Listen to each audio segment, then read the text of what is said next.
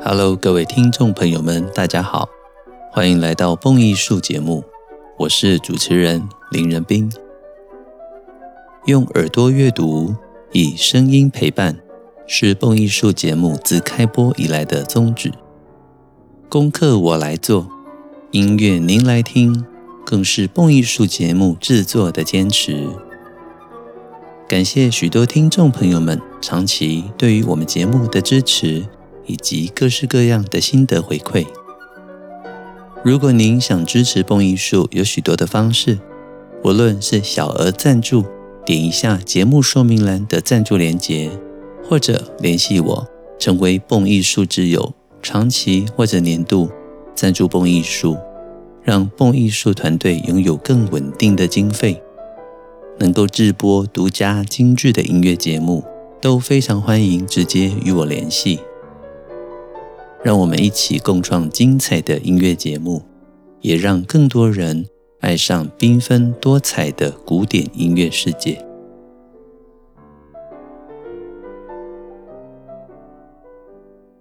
在即将来到的二零二四年，蹦艺术的音乐群组有一个非常大的转变，那就是应许多同学们的要求，我们开办了非常值得您一起跟我们参与的。音乐、美食、艺文之旅，在二零二四年的三月份，三月八号到十号，蹦艺术有一个三天两夜的音乐美食之旅。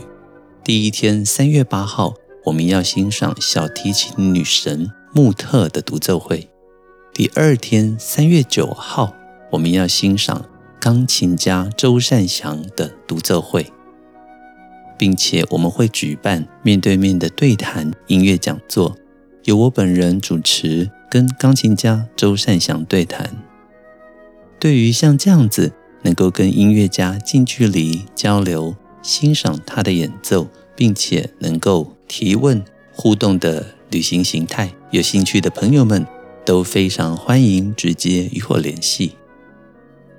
而明年的八月份，我们更将要出团。到瑞士以及奥地利的布列根兹，相信许多朋友都知道，在奥地利布列根兹有一个湖上歌剧院。明年的剧目是大家都非常熟悉，今年我们才刚在魏武营看过的《魔弹射手》。而看歌剧，除了听音乐之外呢，欣赏每一个剧场、每一个导演的制作，更是最赏心悦目的地方。布列根兹的湖上歌剧，将歌剧院就盖在湖上，一边欣赏歌剧的时候呢，湖光山色，而且夕阳的美景随着夜渐渐的深，越来越美。我们常常说，摄影最美妙的时光 （Golden Hour） 就是夕阳的时候，而布雷根兹湖上歌剧最美的时候，就刚好是演歌剧的时刻。您可以在夕阳西下、浪漫的彩霞时光，边看歌剧边听音乐，是我们规划布列根兹湖最重要的乐趣。除此之外，我们也会到瑞士的琉森音乐节，挑选三场最重量级的音乐会，带领大家一起欣赏。除了有琉森节庆管弦乐团。指挥家夏伊所指挥的马勒第七号之外，还有现在全球知名度最高的 Klaus Makela 要指挥舒曼第二号交响曲，跟钢琴家安斯涅带来葛利格最浪漫的 A 小调钢琴协奏曲，以及巴伦波音加上穆特要演奏布拉姆斯的小提琴协奏曲，在留声音乐节这边呢。我们规划的三场音乐会，保证让您听得舒心愉快。而在这一系列的音乐会之后，我们也将有非常精彩的深度文化以及建筑博物馆之旅。这么美好的行程，将在明年二零二四年八月十二号出发，二十二号回台湾，十一天的音乐文化深度美食之旅。有兴趣的话，也欢迎直接与我联络，名额不多了。我的 LINE 联络方式 ID 是 JENPIN 八八八，JENPIN 八八八。明年的蹦艺术国内外精致旅游，等您一起来加入。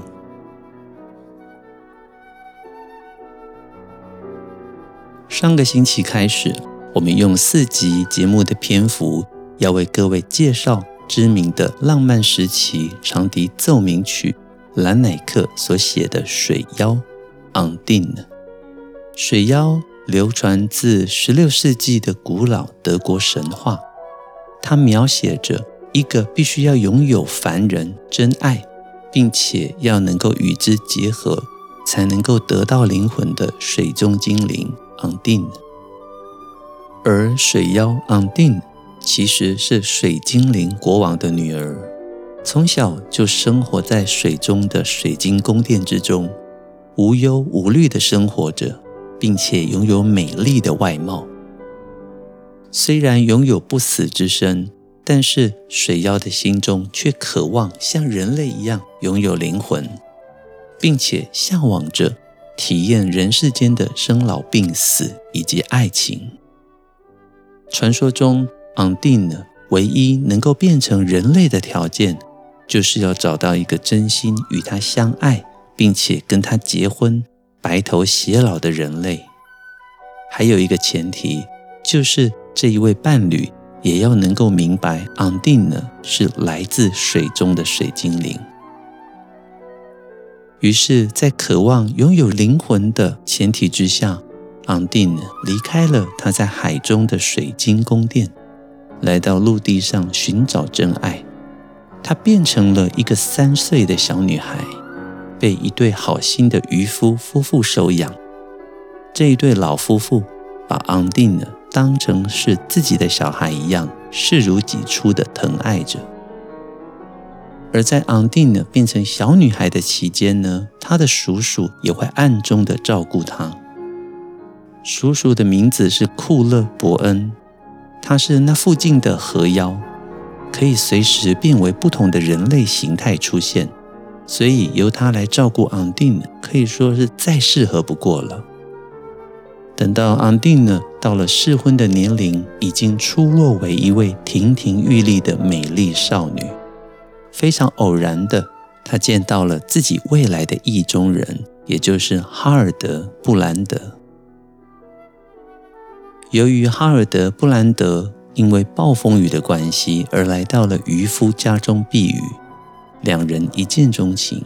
他爱上了 Undine，这位非常美丽、像仙女一样而且迷人的女孩，让哈尔德·布兰德一见就爱上。讲到这里，可能大家会印象中，我上一集也讲过相似的剧情。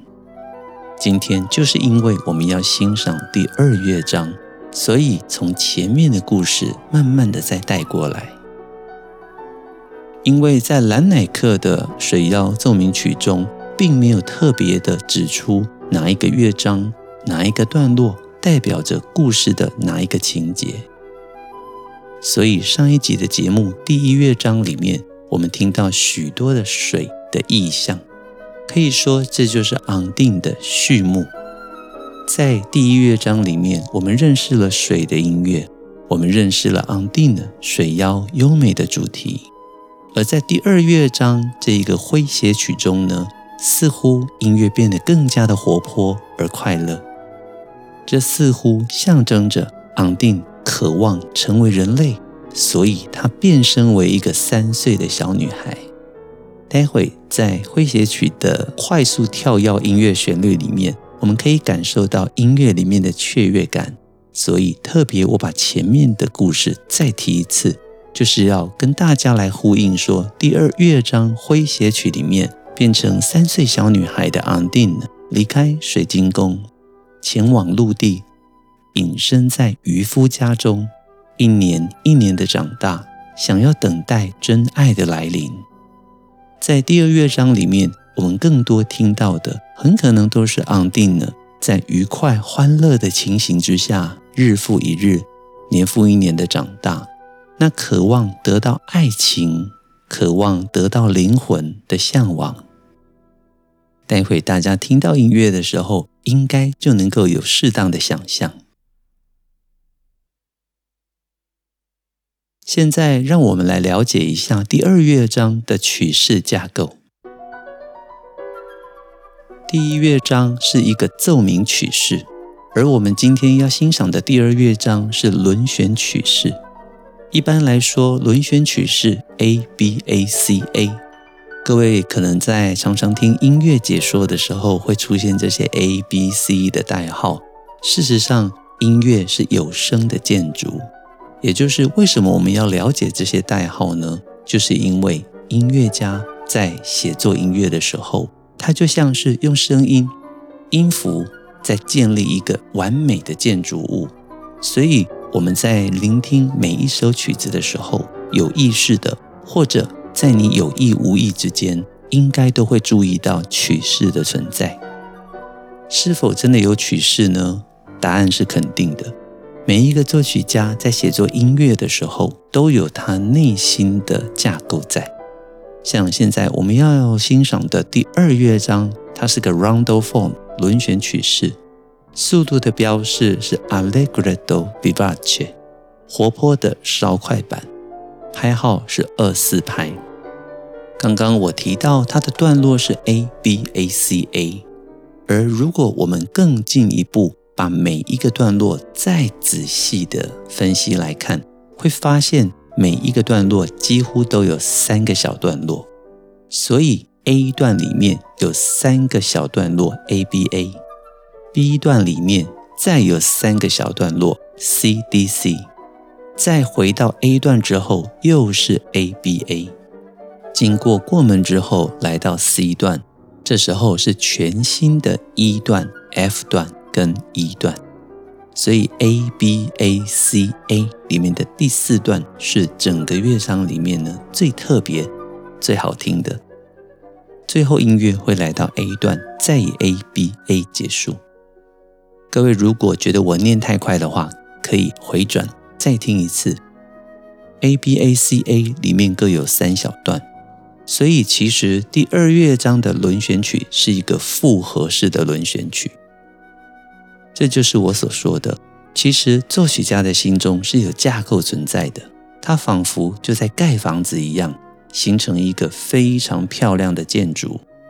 而我们在欣赏美妙旋律之余，如果能够在心中建立起这样子一个立体的音乐建筑感，对于你欣赏音乐会有非常大的帮助。常常我在音乐欣赏课的现场。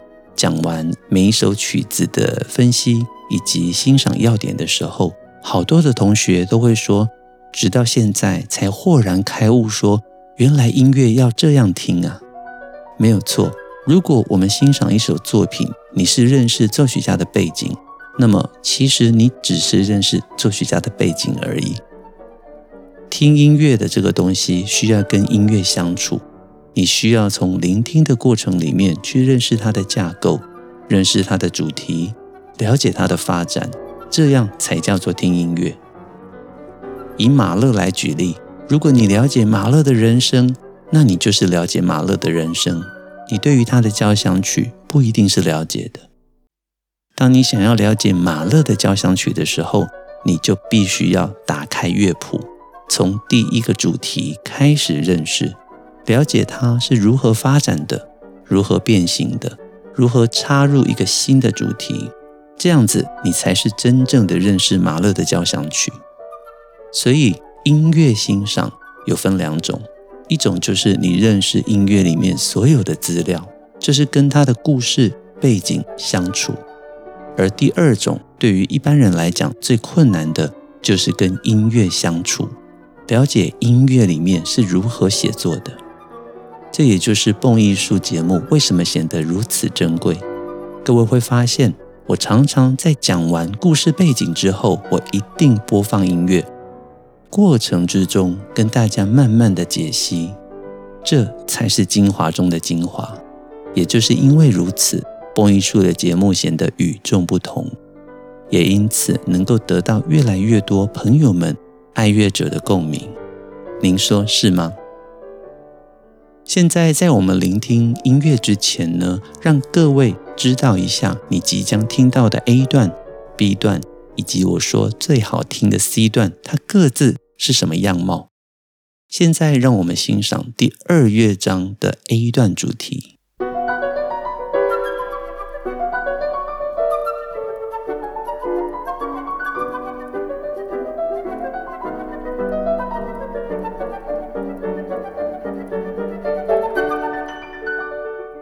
你可以听到非常快速的断奏，十六分音符大跳音程，不规则的音群展现出紧张的效果，但是当然也带着乐趣。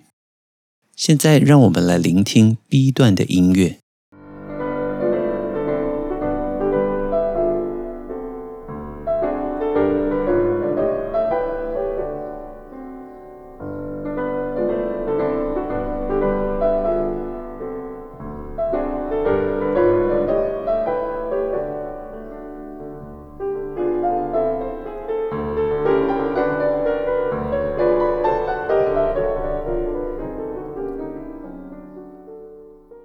在 B 段的音乐里面，我们听到，首先是乐曲转调了，转为 G 大调，然后呢是连续的附点节奏，跟 A 段是不是非常的不同呢？接下来要欣赏第二乐章里面与众不同的 C 段音乐。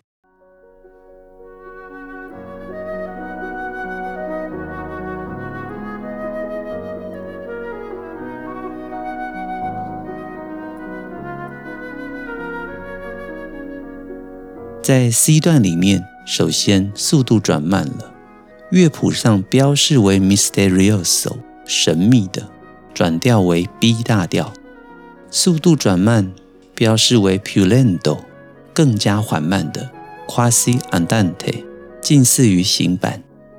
在这一段旋律里面，我们听到了绝美的旋律，这可能代表着 Undine 对于恋爱的渴望。在长笛美妙的旋律之下，伴随着钢琴三连音的分解和弦，这音乐美极了，对不对？在认识完 A 段、B 段以及 C 段这三大段落之后，您已经具备了欣赏这首《Undine》长笛奏鸣曲第二乐章所需要的基本知识。现在就让我一边播放音乐。我们一边聊下去吧，Let's go。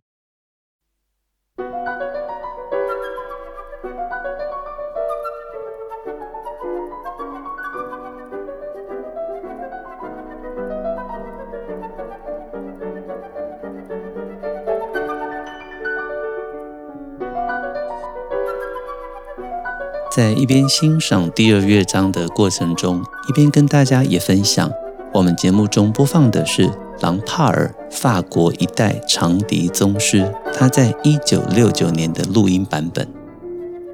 朗帕尔演奏的速度挺舒适的，怎么说呢？因为现在有许多的长笛家在演奏这一段第二乐章的时候，速度其实更快。我们可以听到快速的十六分音符跟钢琴呼应着，是不是让你感受到一丝的好心情呢？这就是为什么今天的故事仍然从 Undine 小时候开始讲，因为这音乐简直就像是个无忧无虑的小女孩的音乐啊！特别注意的，其实长笛跟钢琴的速度都很快。兰乃克将两个乐器之间写得非常的精致、奥妙、无缝接轨。我们进入 B 段了，音乐也转入 G 大调。你已经听到刚刚我们所听到的附点节奏，再次的回到 B 小调，长笛跟钢琴快乐的呼应着。我们现在在 A B A 第三个段落了，这里面许多的变化半音都让音乐听起来美极了，有许多浪漫时期才有的特色，而这快乐悠扬的旋律。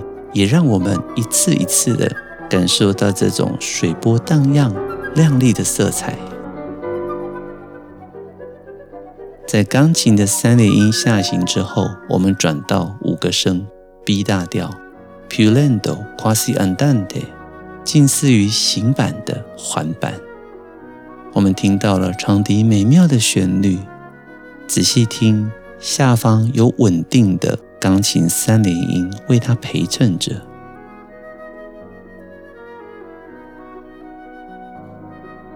这种水的意象依然存在。而旋律似乎变成了对于爱情的渴望，对于美好未来的向往。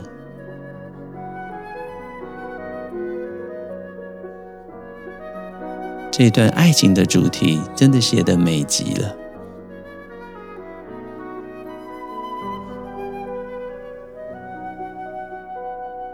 长音，再接一次长音，回到第一主题。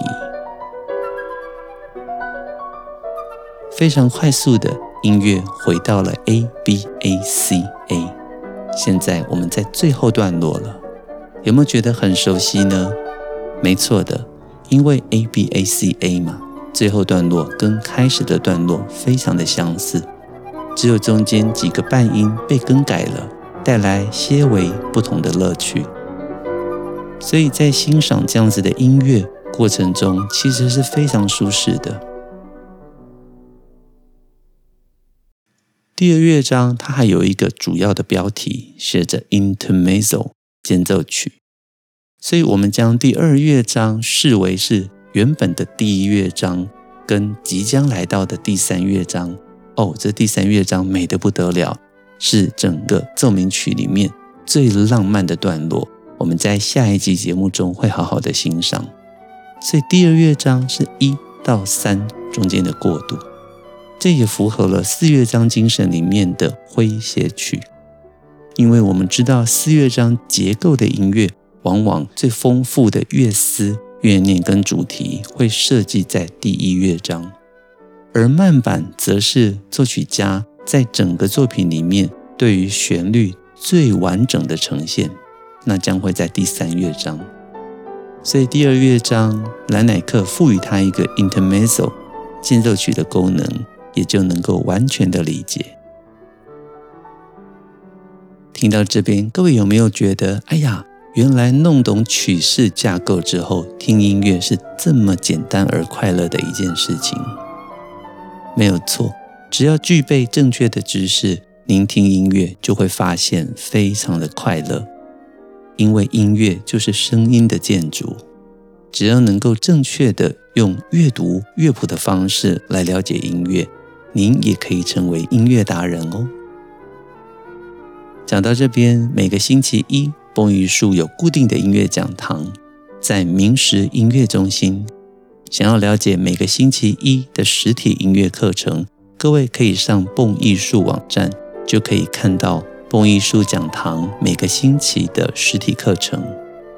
而如果您不在台北，需要用线上的方式来欣赏音乐的话，蹦艺术每个星期四跟大人社团合作线上的音乐欣赏课程，最新的一期在十二月七号开始。我将以五堂课的规格来介绍华格纳，从他的生平讲到《指环》四部曲。各位可以到大人社团搜寻直播课程，就能够看到音乐欣赏课程的资讯了。无论是实体课或者是线上课。都非常欢迎所有的蹦友们一起 follow，跟着我一起欣赏音乐。很快的，今天的节目又来到尾声了。感谢大家支持蹦艺术，我们的网站年点阅率早已经突破三百万。如果您想支持蹦艺术，无论是怎么样的形式，小额赞助或者年度赞助蹦艺术。让蹦艺术团队拥有更稳定的经费，能够制播独家精致的音乐节目。让我们一起共创精彩的音乐节目，也让更多人爱上缤纷多彩的古典音乐世界。